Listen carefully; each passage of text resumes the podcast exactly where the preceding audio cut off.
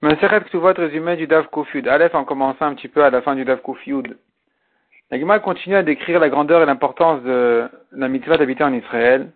La Gemara dit qu'il vaut mieux habiter dans une ville en Israël, même s'il y a une majorité de Goïm, plutôt, que d'habiter dans une ville en dehors d'Eretz Israël, même s'il y a une majorité de Juifs là-bas. La Gemara dit encore, celui qui habite en dehors d'Eretz Israël est comparé à quelqu'un qui fait Avodazara. La Gemara dit encore, il y avait une grande discussion entre Rav Yehuda et Rabbi Zera sur les psukim, les drachas des psukim, est-ce qu'il est permis de remonter de Bavel en Israël, oui ou non. Alors que Raviuda euh, ne, ne permettait pas de revenir, il comprenait des psukim qu'il était interdit de revenir, Abizera permettait.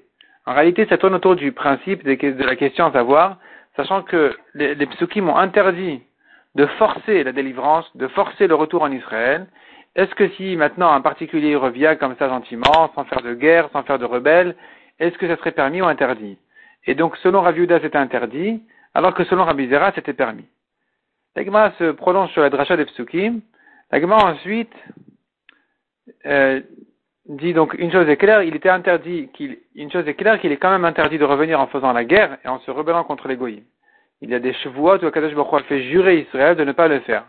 De même, il y a une chevoie dans les psukim, on voit Kadosh Baruch a fait jurer les de ne pas servir trop durement les juifs.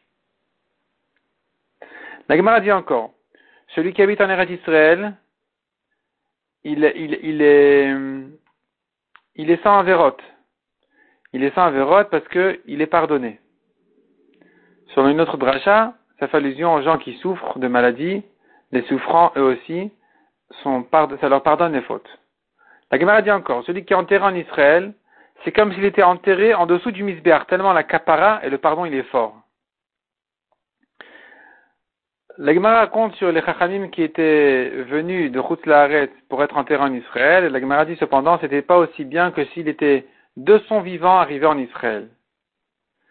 La Gemara ensuite raconte, ramène encore quelques autres histoires où les Chachamim étaient très durs avec ceux qui sortaient ou qui voulaient sortir d'Israël en Chutz même pour faire la mitzvah du Hiboum ou pour d'autres bonnes raisons, non seulement d'Israël à Bavel, mais la Gemara ajoute encore que même Bavel, qui est un grand centre de Torah, il était interdit de, quitter, de quitter les centres de Torah de Bavel pour habiter dans des villes comme ça à l'extérieur. Et la Gemara, elle va très dur avec ceux qui le faisaient. La Gemara dit encore, les meilleurs, les grands, les tzadikim et les meilleurs des autres pays étaient montés pour être enterrés à Bavel. Les meilleurs de Bavel étaient montés pour être enterrés en Israël. La Gemara dit encore,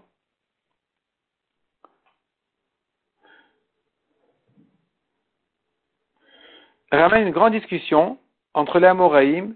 Est-ce que Triatametim concerne aussi ceux qui sont enterrés en dehors d'Israël ou pas? Donc une grande discussion très très dure sur les drachas de Psukim. Est-ce que Triatametim ne, ne sera que pour les enterrés en Israël ou même pour ceux qui sont enterrés en dehors d'Eretz Israël Mais une chose est claire, que les Tadikim qui sont enterrés en dehors d'Eretz Israël, selon tout le monde, ils vont revivre à Triatametim. Il y aura des souterrains qui vont se faire pour qu'ils marchent là-bas jusqu'à ce qu'ils reviennent en Israël et qu'ils remontent en Israël. La Gemara dit cependant, les grands tzadikim comme Yaakov et Yosef ne voulaient pas être enterrés en dehors d'Eretz Israël, ils ne voulaient pas être enterrés en Égypte, parce qu'ils ne voulaient pas, ils ne, ne voulaient pas accepter le, la souffrance et le, le, le la difficulté de, de, d'aller dans ces souterrains-là pour revenir en Israël au moment de Triat Ametim. La Gemara dit encore, les frères de Rabat, lui, qui, eux habitaient en Israël alors que lui habitait à Babel, voulaient le convaincre de venir en Israël. Il lui a envoyé un message qui disait, regarde, Jacob Avinu ne voulait pas être enterré en Égypte, il voulait pas, il voulait qu'on le transporte pour revenir en Israël. Deuxièmement, deuxièmement, il lui a ajouté encore dans le message, euh, un homme qui voulait se marier avec une femme de Ruth Laaretz, en entendant combien était, était comme on vient de dire, combien c'était, mauvais d'être enterré en dehors d'Israël, et donc de vivre là-bas et d'être enterré là-bas, il s'est retenu jusqu'à son dernier jour ne pas se marier avec elle. Et d'ailleurs, toi aussi, Rabat, tu ferais bien de monter en Israël. Et c'est vrai que tu es un grand chacham, mais cependant, tu as quand même de qui apprendre ici en Israël. Il y a Rabbi Yochanan qui pourrait être ton maître. Si tu restes quand même à Bavel, fais attention à trois choses. Et là, ce sont des conseils de santé. Ne sois pas trop assis, ni trop debout, ni trop marcher. Ces trois choses-là sont mauvaises.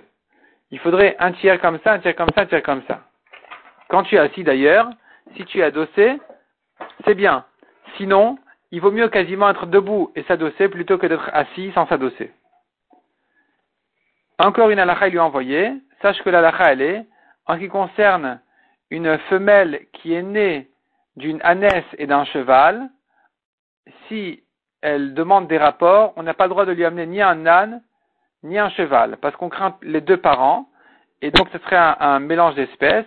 Il faudrait lui trouver quelqu'un exactement de la même espèce qu'elle, qui, aurait aussi, un mâle qui serait né d'une ânesse et d'un cheval. La Gemara ensuite revient donc au drachat de Triatametim en disant, une grande discussion à nouveau entre Rabbi Elazar et Rabbi Ochanan cette fois-ci.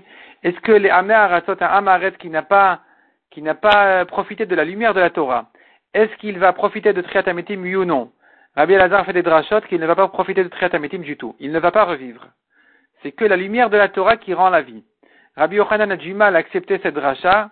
Est-ce que Kadosh Baruch peut se contenter d'une dracha qui finalement élimine une, telle, partie d'Israël?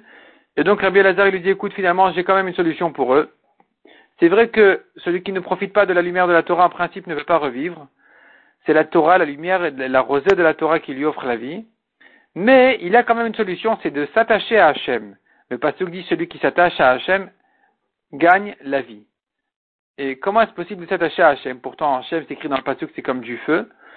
En faisant profiter les Talmud Chachamim de ce qu'il a, en mariant sa fille à un Talmud Chacham, en faisant profiter les Talmud Chachamim de ses biens, eh bien, il est considéré comme s'il était attaché à la Shrina, et donc ça va lui offrir la vie et Triatametim.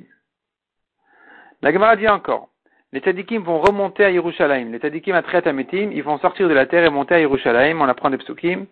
La Gemara dit encore, ils vont revivre avec leurs vêtements. Avec leurs vêtements, et à nouveau une dracha là-dessus.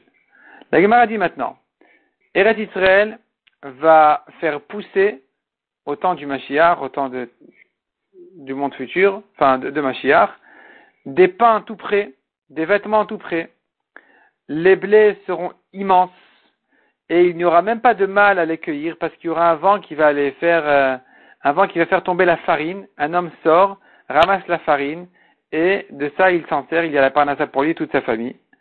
De même, les blés seront très gras et très grands, chaque épi de blé comme deux reins du grand bœuf. Et le continue à décrire combien étaient grands les, les blés et les, les, la récolte, combien elle était, combien l'abondance était grande et incroyable, les, fruits, les légumes, euh, le blé, quand euh, il y avait la bracha en Israël. Et donc ça vient nous approcher un peu à l'idée de ce qui va se passer quand Mashiach viendra. La Gemara raconte là-dessus quelques histoires incroyables sur la taille des légumes. Il fallait monter sur des échelles quasiment. Et puis euh, on, on, apprend des psukim encore que chaque raisin va contenir une quantité incroyable de vin, même pas une grappe, un raisin, un homme met un raisin dans, sa, dans le coin de sa maison, et il en sort 30 CA, euh, des centaines de litres en fait de vin. Et ainsi de suite, des drachotes comme ça sur l'abondance incroyable et la taille des raisins et des grappes. La ensuite, la ensuite dit même les arbres non fruitiers vont, euh, vont amener des, des, fruits, des fruits, des fruits juteux, très bons, qui sont bien pour les jeunes et bien pour les vieux aussi. L'Egma a fait une rachat sur le sens euh, plus simple du passage qui dit Leven Shinaim Mechalav. Qu'est-ce que ça veut dire? L'Egma explique que l'Assemblée d'Israël a dit devant Kadosh Baruch maître du monde, souris-moi avec tes yeux, souris-moi avec, montre-moi tes dents, le sourire de tes dents, Kaviachol, c'est meilleur pour moi encore que du vin et que du lait. L'Egma raconte encore sur le professeur du fils de Resh Lakish, Ravria Barada, qui s'est absenté trois jours parce qu'il devait s'occuper de son vin. Et donc il décrit à Resh combien de, grappes il ramassait le premier jour, le deuxième jour, le troisième jour, jusqu'à finalement il a abandonné la majorité de sa vigne pour revenir enseigner au fils de Resh Lakish. Resh lui a dit, si tu ne t'étais pas absenté, que tu continuais euh, ton étude de Torah, tu aurais euh, gagné encore plus. Tu, aurais, c'est-à-dire euh, l'abondance aurait été encore plus forte. La Gemara continue et raconte ce que dit le pasuk Zabat la vache que la terre d'Israël, elle est pleine de lait et de miel, ça fait allusion aux figues qui, qui sont tellement grasses et qui leur miel coule. Et les chèvres viennent là-bas et il y a tellement d'abondance que leur lait il coule aussi et le lait se mélange dans le, dans le miel par terre. L'Egma raconte sur des surfaces incroyables qu'il y avait ce mélange-là de lait et de miel en Israël. Donc ça, c'est sur le temps, le bracha qu'il y avait en Israël, au passé. Et ça nous donne un peu une idée sur la bracha qu'il y aura quand Mashiach viendra.